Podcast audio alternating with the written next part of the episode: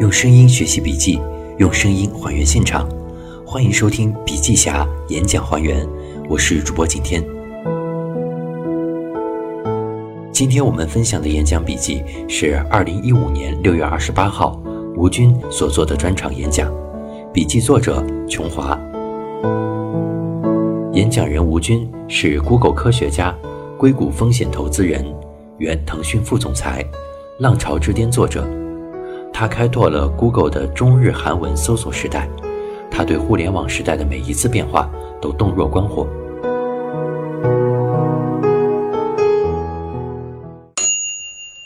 蚂蚁要赢大象，就要纵向单点深入，少就是多。今天我来分享后工业时代办公司做事情、设计产品的一些具体方法。一创业的五大关系，创业者要注意的事项一：蚂蚁对大象。创业者经常提的典型问题包括：第一，我缺乏第一桶数据；第二，中国现在已经有了数据巨无霸，如 BAT、移动通信，我跟他们竞争，不是没有机会吗？我们来看看历史上蚂蚁战胜大象的故事。西班牙冒险家皮萨罗带着一百多人的队伍穿过印加丛林，把数万人军队的印加文明灭亡了。英国人加上一千多名当地雇佣军，打了一天仗，就把建造泰姬陵王朝的莫卧儿帝国灭亡了。关键在于，在火枪对长矛的时代，你用什么武器？印加当时还没进入到青铜时代，印度也先进不了多少。小公司要战胜大公司，必须要有洋枪洋炮，也就是新技术、新商业模式。一个很小的公司要赢大公司，一定要有洋枪洋炮。对方体量大，你非常大，你是洋枪洋炮，他是大刀长矛。微软与 IBM 之间是这样，谷歌与微软之间也是这样。微软输了以后，有一个说辞，说我太大了。你太小，我移动太慢，你移动太快。历史上有无数次是大象踩死了蚂蚁，但每次颠覆，不是一只大象打赢另一只大象，而是一只蚂蚁灭掉一只大象。从 IBM 到微软，再到 Google，再到 Facebook，一路下来无不如此。一代又一代小体量新出生的蚂蚁，面对全盛时期的大象。最后胜出，但也有些时候，同样的洋枪洋炮，结果却不一样。回顾甲午战争，失败的本质原因在于双方之间完全不是一个时代的军队。清朝是封建时代的军队，日本是资本主义时代的军队。清军在治军理念、后勤等是落后的。不同的时代需要不同的管理。以格力、华为和小米为例，格力和华为是工业时代的管理，请人做事，强调上下级关系；小米是找一个合伙人做事。当你的思考是请一个人来为我做事儿，你的位置就是工业时代的大象思维；反过来是请一个合伙人一起做事儿。后工业时代是什么样的呢？一是合伙人的关系。二是期权制度，三是扁平化管理。第一，期权制度，其兴起是新时代管理制度与旧管理的差别，是一种新的分配制度，是武装起来的很强悍的蚂蚁。第二，扁平化管理，不仅仅是从员工到 CEO 的汇报层级减少，更是人与人之间关系的差异。在 Facebook 开会随便坐，老板坐到哪儿都不一定。扎克伯格并没有自己的办公室，而是自己一台电脑，随便找什么位置坐。第三，创业园。对于软件时代和移动互联网的创业者来说，平常大家开发软件要在一起讨论看代码，所以一定要有场地。有场地和没场地的公司在一开始就有差异。一个新兴公司跟大公司比，一方面要拥有关键性的技术，同时你在管理上要更先进。二，减法和加法，做多和做少。以前创业者的通病是做多，比如李嘉诚的帝国，他和香港另外三大富豪加起来的市值总和还不如腾讯一家。有些时候做多做少的关系要把控好，尤其是创业者和大公司比，大公司的团队有一千人，如果你做事儿比他还多，你肯定输定了。乔布斯说：“少就是多。”对于新进入的行业，少就是多。一开始的时候，不要着急给人最多的东西，新的东西需要花时间被人接受。要是一下子给太多，反而最想强化的东西就会漏掉。别人就都不会接受，就像 iPhone，它的界面不像诺基亚到处是按键。有的领导开会的时候只讲三句话，结果讲了半小时。真正有本事的人都是用三句话把半小时的话讲完。做任何阐述，你可以去精简你的思路，看哪些是可有可无的。你拿着精简的商业计划书，投资人反而能更快的看清楚。因此，当你拿着项目找钱的时候，你可以就做二十页纸。也许前五个投资人不一定能要到他的钱，但更多是需要他们的反馈，并从中获得进步。这件事情是你找钱一定要经历的。创业者专注做一个事儿，和 VC 撒网是完全相反的概念。你别看腾讯有很多生意，它百分之九十收入来自游戏。苹果生产线也是个位数的产品。你去看宝洁、GE，，他们多少产品呢？他们的产品线长得很。阿里巴巴最早的时候没有支付宝和淘宝网，而三大门户新浪、搜狐、网易什么都有。但是如果你拿掉他们三个门户网站其中的任何一个栏目，也不会感觉有任何变化。要是腾讯的微信没有了，阿里巴巴的支付宝没了，你是会受不了的。谷歌早期的时候，凡是和搜索没有直接相关的都不做。圆规的尖儿，只有把纸穿破，才能画出一个好的圆来。三，成功者和失败者的思维。很多人说自己既没有钱，也没有拼爹的资格，可是马云以前也没有这些。没有支付系统，也没有信用体系。对比八八四八和阿里巴巴，八八四八说自己没有把电商做起来，有很多理由，没有物流、支付、信用体系。他说的都是事实，但是我要说，这是一个失败者的思维。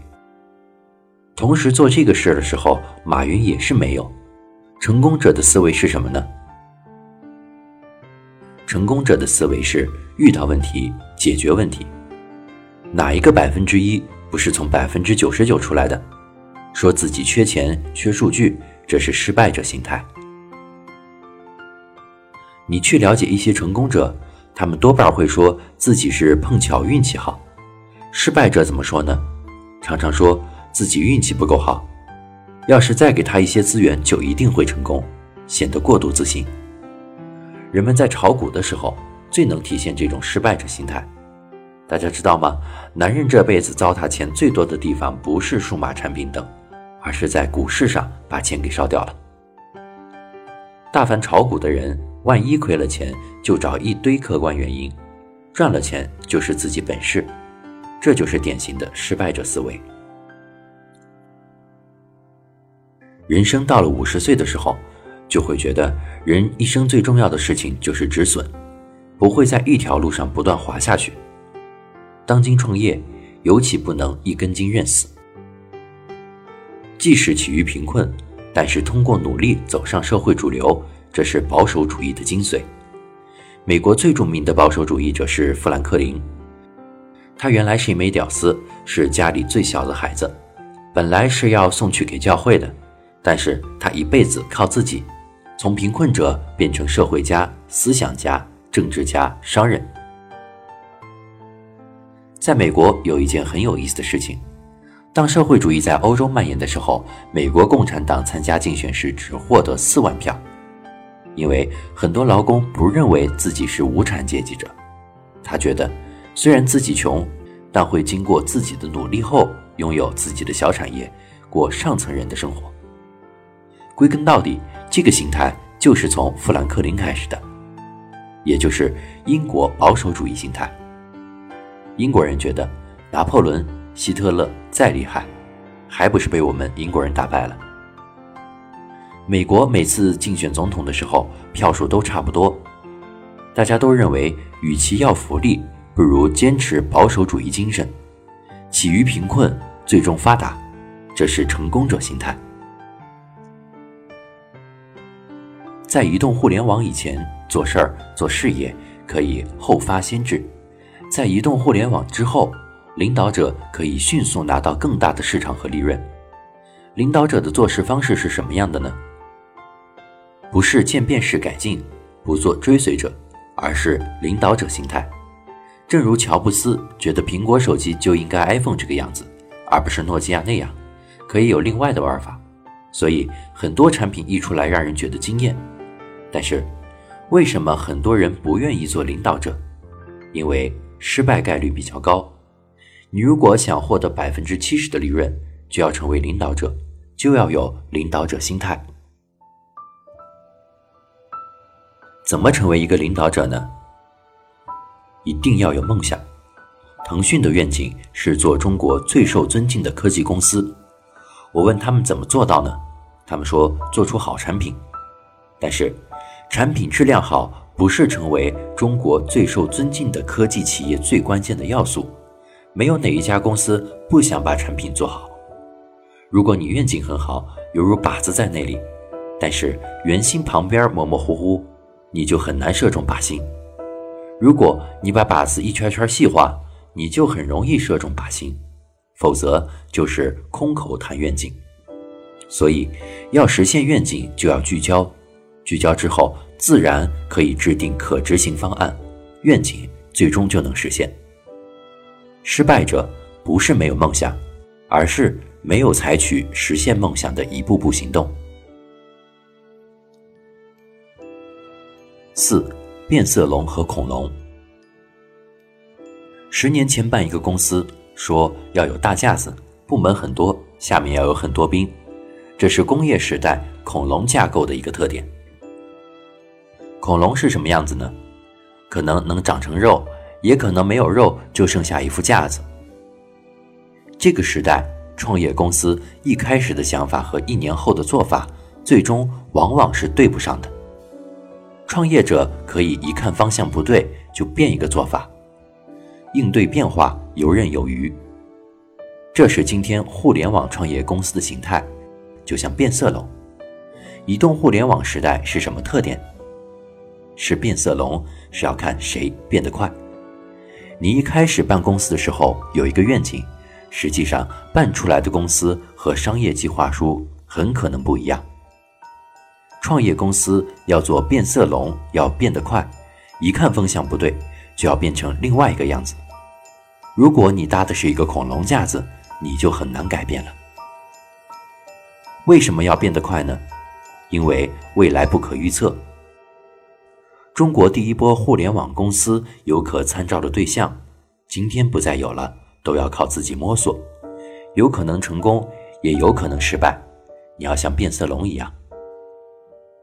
商学院传授的商业计划书会画出几条曲线，其实这样的写法在今天已经不再适用。投资人重点看你会不会接受新事物，成为变色龙，而不是认死理。要不断的变化，从追随者变成领导者。今天的公司架构也变迁了，新的公司不要谈论座次怎么排，几个合伙人商量完就干。不要去考虑组织架构，只要符合现代契约。五、横向和纵向，在工业产品时代，要尽量开发足够多的产品，覆盖足够多的用户。在互联网时代，腾讯几乎什么产品都有，也是在横向发展。BAT 三家也都在看着对方碗里的肉，努力想伸手延伸过去，但是都没成功。现在中国市场很饱和了，留给你的空间不多了。假使你还这么做，做一百个小产品，你是受不了的。今天应该就做一款小产品，通吃所有人或者所有国家，好比苹果 iPhone 手机。一个产品做好了，纵向通吃少就是多，好产品会在全世界通吃，比如 Facebook、Google、小米都是这样。不用再针对某个市场重新专门做一个，这是纵向的单点深入。每个公司发展都会遇到这样的问题：当它的市场占有率超过百分之五十的时候，作为上市公司，你的股价就会有问题，因为你增长空间没有以前大了。如果你还没上市，你的估值就会成为问题。新的时代，站在全球来看。无论交通、信息对接的壁垒都少了很多，一个产品做好了可以国家化，然后各个点连成一大片。今天的 BAT 已经被夹在互联网和后互联网时代之间，而最近新兴起来的很多公司反而具备的国际化的底子，比如美国一家公司老是亏损。中国一家未上市的还不大的公司反而收购了它，然后重新把自己的产品推到了全世界。当一个公司还很小的时候，也许你听都没听过，但它就已经来做国际市场这一步了。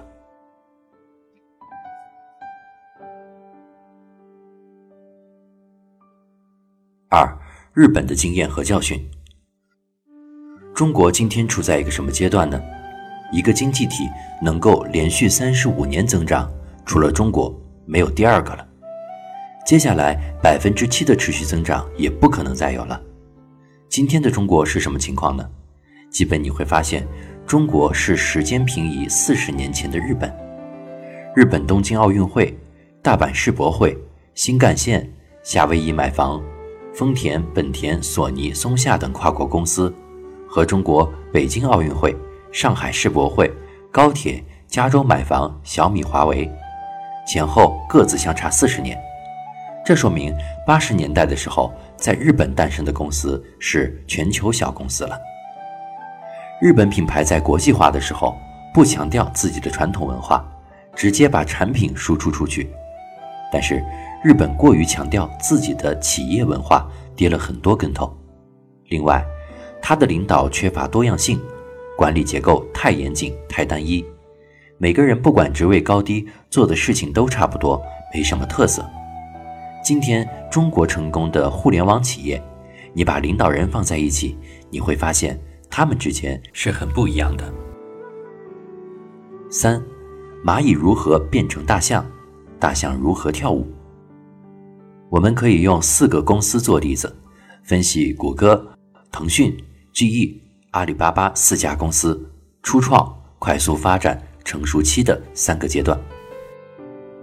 一、初创阶段，初创公司的特点是什么？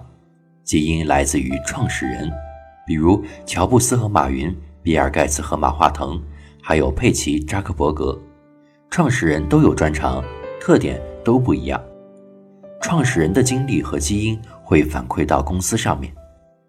乔布斯和马云都是不守规矩的，盖茨和马化腾做事有板有眼，遵循规矩。当然，当公司发展大了，他也会脱离创始人的特点。谷歌的佩奇和布林是学习成绩非常好的博士生，本来想当教授，对最新的科技有特殊的才华，相当于科学家，对工程特别专注。扎克伯格是产品经理出身，对产品的体验非常重视。马化腾也是到晚上的时候，对公司产品一个个的试用一番。Facebook 和腾讯就是产品经理驱动的公司。如果你将来创始一家公司了，你不能按照你的特点造就出一个特性来，你的公司常常是没有竞争力的。创始人都有自己的专长，但是聪明的人知道自己有专长，总是看不到别人做的东西，他一定有欠缺的东西。这个时候，你不是找几个人替你干活儿，而是找补缺的合伙人。A，创始人的首要任务：招人、定规矩、做什么。创始人的首要任务是招人，人要知道自己的短板，然后授权出去，产生化学反应。找合伙人的时候，一定要找一流的，不要舍不得花钱或者拿出股份。一个一流的人才顶十个人。列夫·达维多维奇·朗道说，在物理学界，一流的物理学家的奉献是二流物理学家的十倍，以此类推。其实，工程师也一样。乔布斯的合伙人顶二十个人，但是你分给他的薪水或者股份肯定不是十倍。创业者不能是你自己一个人干。B，定规矩。这个规矩一旦定下来，就根本不用找人制定企业文化，因为企业文化会自然生成。今天蚂蚁是要赢大象的。在过去农耕时代，父亲把儿子当做自己的资产。今天，老板和员工是合伙人关系，共同做一个事情。而不是老板说什么，大家做什么。大家定完规矩后，就按照规矩走。我刚到腾讯的时候，开会总会迟到十五分钟，时间久了，大家知道去早了都没用。这样的会议老是开不完，也影响后面的人开会。连总经理开会都会迟到十五分钟。后来我说迟到一分钟一千块，后面就再也没人迟到了。企业文化的雏形是要按照规矩办事，不是按照意志办事。要建立在契约上的商业文明，而不是家长治下的农业文明。C，什么事情能办，什么事情不能办？为了知道做什么不做什么，微软的二号人物每天上午用三个小时阅读报纸。案例分析：谷歌的创业阶段。二零零三年之前，谷歌有几十个人到三百个人。当时很大的挑战是找到合适的人和做正确的事情。很多人夜里十二点钟才会下班，后来发展到一千人都是这样。当时大家的主动性就这么高。每周开一次会议的时候，谷歌两个创始人加上一个 CEO，加上两个主管工程的人，五个人每次必到，坐着听每一个项目。讲法也很简单，他们只是问你现在在做什么呢？然后你的项目进展到了什么阶段？有什么困难？至于具体怎么做，他们不问。为什么呢？因为我招了合适的人。你有足够的主动性，你会尽最大的努力，用最好的方法做。如果你不能和每一个人交流一次的时候，就每周开一次项目会议，从早上开到晚上。听一下大家在做什么，好把控下全局。每个人讲半个小时，讲述你做什么到什么程度，遇到什么困难，而不讲你怎么做。创始人要决定什么要做，什么不做，以及怎么帮你调配资源。在这样的情况下，每个人的迭代速度才快，才有可能蚂蚁战胜大象。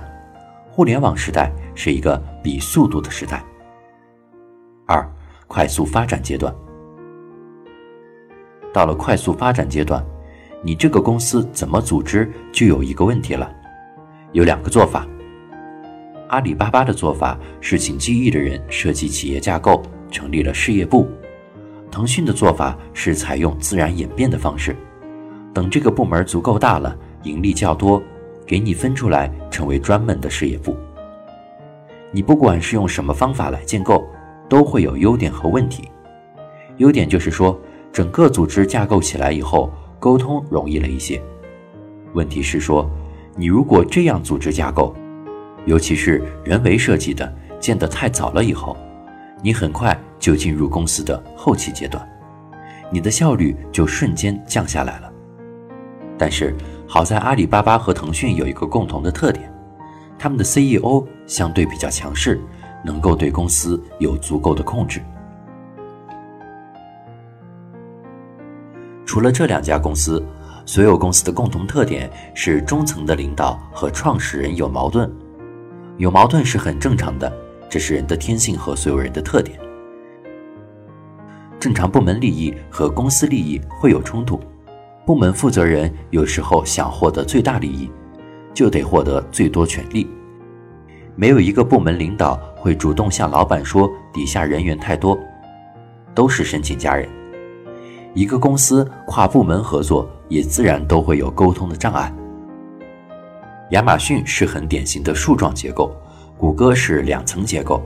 谷歌做一个产品，有产品经理，有工程师，是交叉关系。苹果是乔布斯为王的，Facebook 是完全自由的组合。微软问题比较糟糕，微软内部有一句话：什么部门大，什么部门就说话算数。甲骨文很有意思，到了一定程度以后。有一个非常大的法律部门和一个非常小的工程部门，什么原因呢？因为甲骨文发展到最后就是并购机器，它的特长在于能够消化这些企业。在这里，我们来看看两大关系。第一种，练兵和打仗的关系。有一种人，他做产品的水平在不断提升。但是培养底下员工的水平比较一般。有一种人产品管理松松垮垮，但是能够培养干部。这就好比会打仗的将军和培养士兵的领导，前者是技术负责人，后者是人事负责人。Google 把这种人分开，前者是具体项目总监，后者是人事上的总监。第二种，工程和守成的关系。比如，开发产品的时候需要十个人，维护产品的时候只要两个人。工程的人要激励他们往前打仗，守城只要警察就可以。微软搞 IT 的教训是，选手在那里就成了山头，打仗成了就要人才池让出来，交给人事总监去监管，交给人事总监去管理，然后将军再去攻城。基于这样的关系，就要有相应的考核和晋级制度，否则就天天做工作。比如谁来决定晋级，有一个三百六十度考核。谷歌怎么做呢？到了考核的时候，由旁边的人来共同打分，每个人平均一票，最后的打分决定奖金和晋级。腾讯是虚的三百六十度考核，老板还有非常大的权利。那是因为周边的同事还没有很好的能力去给同事评分。如果能力没有到位，员工之间就不会太公正的评估。所以，为什么创始人的首要任务是定制度？只要你沿着这样干下来，两年就会沉淀公司文化和制度。谷歌是怎么提拔人的呢？四分制：未达到预期，符合预期。超出预期，可以晋级；未达到预期，有几种可能性：之前招聘不够好，工作态度不对，时间管理不好，无法合作等等。考核合理后就是升级，在升级的时候，上级有否决权，没有决定权。决定权在谁手里呢？第三方中立的评估委员会。三百六十度考核实施的难点在哪里呢？第一。对员工素质要求高，第二，成本高了要占时间，第三，和中国文化的冲突，这个板块腾讯也没有照抄。如果真的要把山头拿掉，就需要一个扁平式管理结构，你要有人格魅力和产品见解，让团队佩服你，而不是用权力推动着走。盛大早期非常成功，创始人眼光敏锐。所有人跟着走就对了，但是后面创始人眼光一旦不对的话，没有一个人能够按照规矩办事，公司就会死掉了。扁平式管理的一个特点是，不仅仅员工到 CEO 之间汇报层级减少，上下属之间建立契约关系，不再拥有关系。第二个特点是，下属的级别可以比上级高，有些人就是适合做产品。做产品的感觉很好，他只要能做好这个，就能提拔他。技术专家的级别待遇可以和管理层相同。谷歌的云技术都是一个人做出来的，他的工资是非常高的。一个好的公司一定能让产品专家、技术专家好好发展。但是在中国，大家都很希望谋得一官半职的地位。但是在过去的工业时代，肯定就是培养他的领导力。其实这样只会害了他，何必呢？说真的，不是每个人都适合当领导。在移动互联网时代，只要会做产品，也依然可以晋级，随着公司的发展而发展。要想随着公司的成长而成长，CEO 还要能够不断解决问题。很多公司一上市，CEO 就走了，他的特长就是掌管从十人发展到一百人的公司，然后不断的去办这样的公司。有的 CEO 会伴随公司越做越久，名望越来越高。三成熟阶段，大公司不是比谁跑得快。而是你不要比竞争对手跑得慢。谷歌到二零零八年遇到了一个困境：和雅虎怎么竞争？和微软怎么竞争？和苹果怎么竞争？大公司之间竞争是什么态势呢？有点相当于我们过去讲的一个笑话：在森林里面，两个人遇到一只熊，一个人蹲下来系鞋带，另外一个同伴说：“你跑得再快也跑不过熊。”然后第一个人说：“我不比熊跑得快。”比你跑得快就行了。任何大公司都有病，大公司的人相对来说比较懒惰。怎么解决这个问题？在几千上万人的公司，不要相信万众一心这个事情。在没有万众一心的情况下，还能让公司沿着一个目标向前发展就够了。大公司病是普遍现象。将大公司做小的方式是采取事业布置，但还是不完善。谷歌部门之间的合作比腾讯好一些，腾讯部门之间的合作比阿里巴巴好一些。GE 的解决办法是成绩算 N 份论份，这样部门之间愿意合作分一杯羹，而不是 N 分之一。N 分之一是分走一部分，所以创始人定制度很重要。定的就是未来的文化。最后一个特点，授权和激励。当公司足够大的时候，大公司的每一个部门相当于一个小公司。不强调员工之间的绝对公平，强调利益分配上的公平。小公司有一个问题，比如有两个部门业务不一样，同样职级的工程师进来，努力程度也差不多。结果不一样的时候，该不该一样对待呢？强调一样的话，其中个人可能会跑到其他公司里面去。在这个阶段，又不能强调一个公司层面的绝对公平。看看谷歌又在做什么创新和挑战，怎么让大公司的人接着努力？这里大家会看到两个谷歌，外面看到的是佩奇的谷歌，很赚钱，福利很好，员工待遇很好。现有用到的东西都是佩奇做出来的，代表的是今天的谷歌。还有一个明天的谷歌，就是布林的谷歌。他有要做最新科技的情怀，是典型的工程师。他领导能力比佩奇差，但是他很会往前看，做了无人驾驶汽车、眼镜、医疗等，一年花销十亿美元，代表了理想。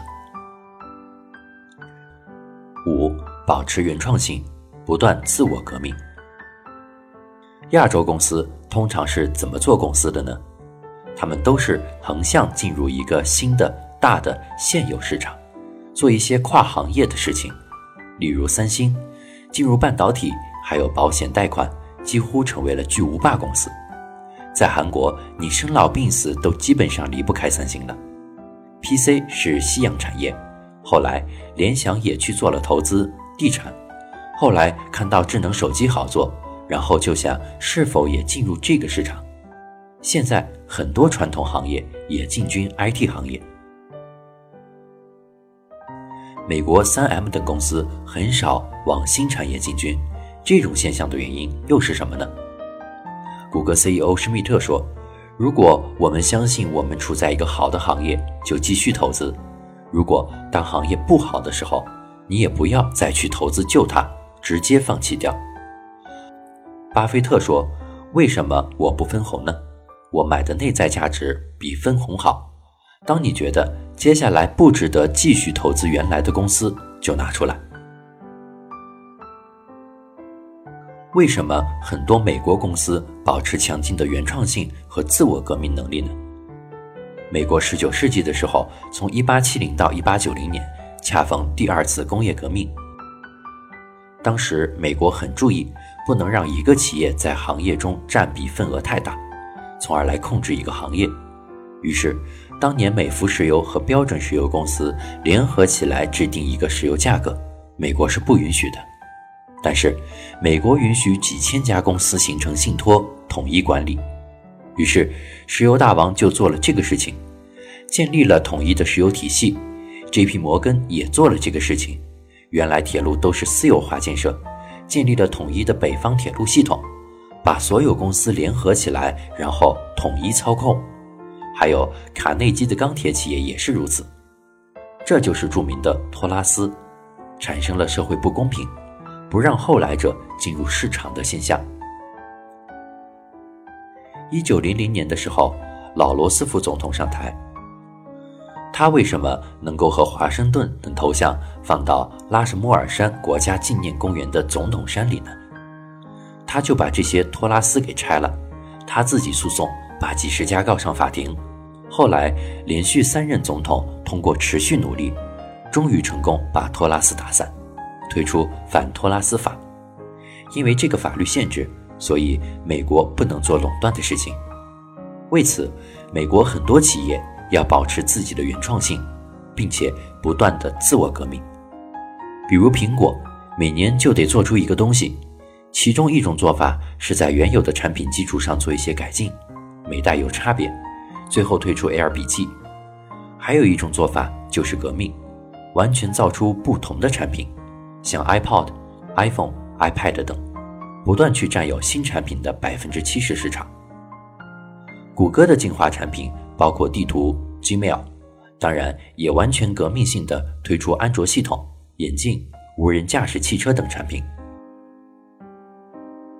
不断投入的结果就会有失败，大家创业就不能怕失败。谷歌失败的项目包括电视、报纸广告、社交产品、机顶盒、太阳能等等。某年三月，谷歌卖出了三百万的电视盒子，但是退回了三百五十万。因为用户把前面几个月买的都退回来了，谷歌有些项目是长期亏损，最终扭转的项目，比如支付、电商、在线视频等。大家创业一次不一定就能成功，需要创好几次。在中国现在比较好的环境下，失败一次可以继续找 VC 拿钱，而欧洲人失败一次后，别人就不投了，所以。欧洲人不怎么创业，为什么大公司冒这么大的风险做成功概率这么低的事情？因为现在新产品对旧市场的冲击永远比想象的大。小公司通过指数增长可以迅速超过巨无霸。Facebook 为什么要买 WhatsApp？因为后者的发展会呈现如癌细胞一样的指数增长。谷歌的成长花了两到三年起来，Facebook 花了两年。在当下这个年代，为什么这些企业投资这么积极？因为在第一次扫描不到它的时候，没注意到它的时候，它在成长。当你第二次看到它的时候，你已经杀不死它了。你只有买它。华为每年要用四十九亿投资收购公司。百度也每年在增加投资收购的成本。六，农业文明和商业文明的产品思路、思维方式变化导致做事方式变化。那么，我们来研究下几个历史文明。其实有五个文明中心：美索不达米亚、古埃及、古印度、地中海、古中国。什么叫文明呢？文明的标志是建城市，村不算。你能用青铜器和文字，你就有了文明。美索不达米亚很有意思，它有很多小城邦，每个小城邦生产出来的东西很有限，于是就要交换。因此，它这个文明是商业文明，交换粮食、衣裳。如果不做交换的话，他们可能就没得穿或者饿死。他的文明。很深刻地影响了古希腊文明，古希腊文明又深刻地影响了西方文化。为了方便做生意，美索不达米亚的楔形文字慢慢简化为腓尼基字母，又最后简化成最后的希腊字母。古希腊也是很多岛屿，条件恶劣，彼此之间也要做很多物物交换。古埃及的文明很像中国的文明，有三千二百年历史，有尼罗河，然后产生了数学和天文学。古印度、古埃及、古中国都是农业文明。能够集中力量办大事。美索不达米亚和古希腊诞生了商业文明，它的特征是商业交换的气息很浓，建殖民地和移民，重利，有利益就好谈。当然，重利有好处也有坏处，难以兴建大型项目。今天，美国建一条才五百公里的高铁，从奥巴马上台就通过了，到奥巴马快下台还没动工。古印度、古埃及、古中国诞生了农业文明，它的特征是自给自足，不求人。不仅小农如此，地主和皇帝也是如此。他们制造产品不是为了交换的。中国有短暂的商业文明，在两宋和元代，但是朱元璋就是大地主，特别讨厌商人，所以明朝又回到了农耕文明。到了一九七九年之后。突然发生了一个大变化，中国一夜之间进入了商业文明，三十六年完成了农业时代、农业现代化、早期工业时代、乡镇企业、后工业时代，而英国人经过了三百多年的思维慢慢渐变才完成，中国完成了最快速的经济转型。所以，让中国人一下子具备商业文明，这是不现实的，但是。你一个人有商业文明是不行的，要整个行业，要整个社会都有商业文明才行。思维方式的转变不是一朝一夕的事情，因为中国没有足够的商业契约文明，所以不掌握核心技术，大家都会感觉不安全。原来腾讯和三六零的产品完全不同，完全可以谈合作的，最后却变成打仗。因为刚刚从农业文明向商业文明过渡，你一个人想合作不行，得两个人都想合作才行。所以，在中国很多企业做起来之后，想什么东西都自己做好，自然就是大而全，而不是小而精。而商业文明呢，我做东西是为了卖的，而不是为了自己用的。既然要卖，那就把一件事情做精做好，然后卖到全世界。为了卖到全世界，就要把东西做细做好。从做产品的思路看，农业文明是追求大而全，而不是小而精。为什么中国公司什么都做？为了拥有感。为什么要拥有呢？因为无法取得信任。中国人到了海外去也是投房地产，因为看得见、摸得着。商业文明做一样东西，是希望卖到全世界。美国人租房子和买房子，他们会计算哪个更合算。在中国，像马斯克没有房子是不可想象的。他二零一三年才买了房子。所以，中国没有存在很大的企业级软件市场，但是中国工程师有很多。而在美国，有五千亿美元的市场。在中国。所有上市的企业级软件公司市值不如美国一个 Pre-IPO 公司。如果中国清华大学开发了一个软件，北大是不会用的。北大会想自己做一个，结果最后浪费了非常多的人力和财力，成本反而没有下去。但是这个不能怪大家，因为从农业文明向商业文明确实比较困难。当中国进入商业文明的时候，商机无处不在。作为领导者，你要通过分析，不要去做别人已经做的。商业文明还有一个特点就是拆分和并购，进而实现从封闭系统走向开放系统。通过拆分和并购，使企业以更快的速度发展，而不需要背很多包袱。从并购来看差异，谷歌围绕 Keynote、YouTube。安卓、Nest、机器人等打造生态链，对自己公司的帮助都是一清二楚的。而腾讯、阿里巴巴的收购，还看不到他们的益处。农业文明只为吃饱饭，而商业文明有很强的竞争，于是就不满足于只是办一家公司。好公司和伟大公司的差别是什么呢？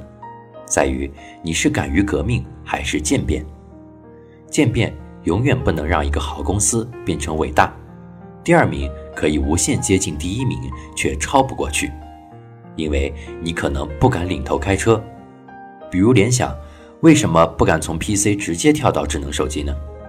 当没人告诉他的时候，他不会做，宁愿等很多年，把钱放到投资房地产上，直到苹果在前面把车灯打开了，告诉你可以做智能手机。为什么必须全球化呢？其实，好莱坞电影在很大程度上也没什么个性，法国人很看不起他，觉得他没文化，但是。正是没有文化，全世界的人才都看得懂。硅谷公司的产品很像好莱坞电影，没有文化背景的假设，没有市场的限制。产品开发公司的半数高管不是美国出生，拥有多元文化，所以全球化已植入基因。你要做一件非常好的国际化产品，你只要找到永恒的主题就可以。你看苹果手机，傻子都能用。所以，你是想要百分之八十的市场，还是百分之二十的市场呢？这就是世界情怀。中国从农业文明向商业文明过渡，来一起看看优劣势。第一，突然作用一个大市场，当然这有好有坏。第二，政府的大力支持，这样同样有好有坏。第三，劳动力成本低，缺乏高水平专业人士。在全球化方面非常保守。怎么做到成为一家伟大的公司呢？再看看成功的企业怎么做。三 M 有强制要求，三分之一的收入要来自近五年的新产品。再者，员工百分之十五的时间自由支配，有不务正业的时间。美国 S&P 五百一半以上的收入来自于海外。IBM 公司。百分之六的销售额用于研究，谷歌也是把百分之二十到百分之二十五用于做新产品，百分之十到百分之十五用于前瞻。商业文明的特点是契约关系，不是拥有关系，大家彼此之间是汇报关系。公司很大程度上授权给中层管理者，给员工较大的灵活性。当你要做一个新产品的时候，不用开太多的会议。是扁平的管理层级，信息相对透明，以利于决策。CEO 知道的很多信息，员工也知道，没有明确定义的部门。在契约上，大家的关系就是按照契约遵守，不管签亏了还是签赢了，激励也是基于契约关系的，而不是基于恩赐基础的激励。在商业文明，就要遵守契约，在契约基础上做事情。不只是双方签字，而是真正落实。既然有契约，你就不是家长了，彼此之间不是恩赐和服从，做东西也不是为自己用，而是为了卖。最后的结论是，科技发展速度超出想象，对研发的重投入是保持领先水平的必要条件。中国三十年走完了欧美三百年的路。但行为方式上不可能很快改变。我们企业的很多文化、行为方式开始按照商业文明的方式来做事，然后才看到更多商业文明的特点。商业时代呼吁商业文明。好了，演讲笔记分享完了，希望可以帮助到你的学习。感谢你的聆听，这里是笔记侠，我是景天，更多好笔记。请关注“笔记侠”微信公众账号。